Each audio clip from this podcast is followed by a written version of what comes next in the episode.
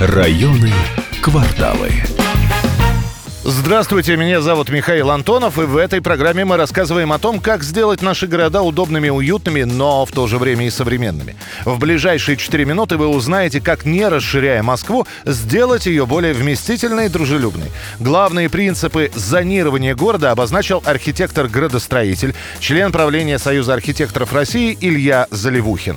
Сегодня МЦД и МЦК дало новый каркас развитию города. Это, по сути, абсолютно новый генплан, который образовывает новые ядра развития города относительно транспортного каркаса. Также у нас есть социальная инфраструктура, также у нас есть инженерная инфраструктура, и относительно этих инфраструктур становится понятно, где может жить больше людей. И также становится понятно, если этой инфраструктуры нет или она минимальная, и там застройка, количество людей не может быть, понимаете, большой. Да даже если туда метро проходит, понимаете, это последняя станция метро. Все это количество людей туда просто не сядут. И в любом случае заткнут все вагоны, и дальше там, ну, уже в Москве тогда никто не сядет. Такой нонсенс, как многоэтажный пригород, нигде в мире не существует, кроме нашей страны. Архитектор привел четкие цифры, где многоэтажные кварталы строить можно и где нельзя.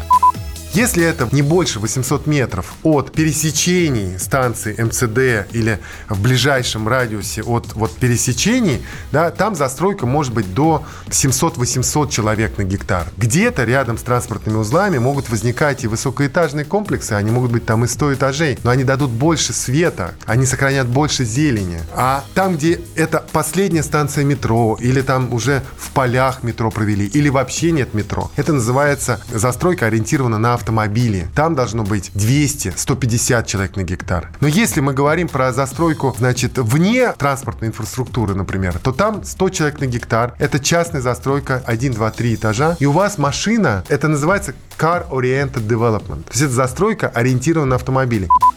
Нужно понимать, кому мы строим дома и какие потребности есть у этих людей, сказал Илья Заливухин в центре Москвы такая плотность, э, например, метрополитена, что все покрывается вот этими 800 метров. То есть это удобно. То есть в пределах Садового кольца можно жить, не имея автомобиля. Да? Это вот первая какая-то да, такая территория, где может жить больше людей. Некоторым людям, например, молодым, не нужно школы и детские сады вот прямо здесь и сейчас. Если мы предполагаем, что человек в течение жизни переезжает, то можно предположить, что, например, каким-то бизнесменам или молодым людям, студентам, им удобно жить вот рядом с метро, и без вот именно школы детских садов, вот прям обязательных во дворе. Вот если это предположить, то тогда получается, что рядом со станциями наземного метро или станции метро может возникать вот такая вот типология застройки.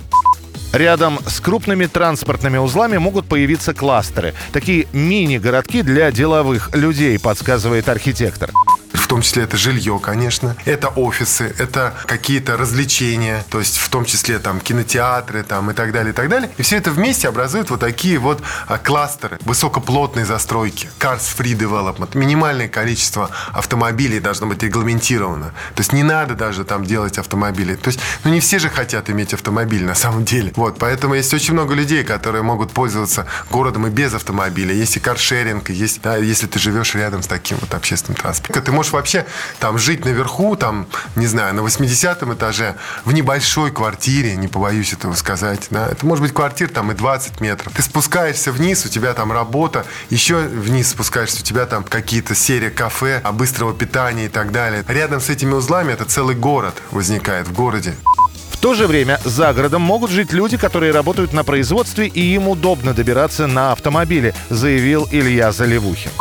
Пожалуйста, если вы заняты на производстве, и это производство находится на уровне там ЦКАДа, да, и туда подведены все мощности и так далее, и так далее, вы, зачем вам жить рядом там с, МЦ, с МЦД, да? На самом деле это не так удобно, вы можете жить э, в одноэтажной России, в частном доме, и вы будете ездить, работать на это предприятие. Детально анатомию города мы разбираем каждую пятницу в 13.00 по московскому времени с архитектором Ильей Заливухиным. Присоединяйтесь к нам.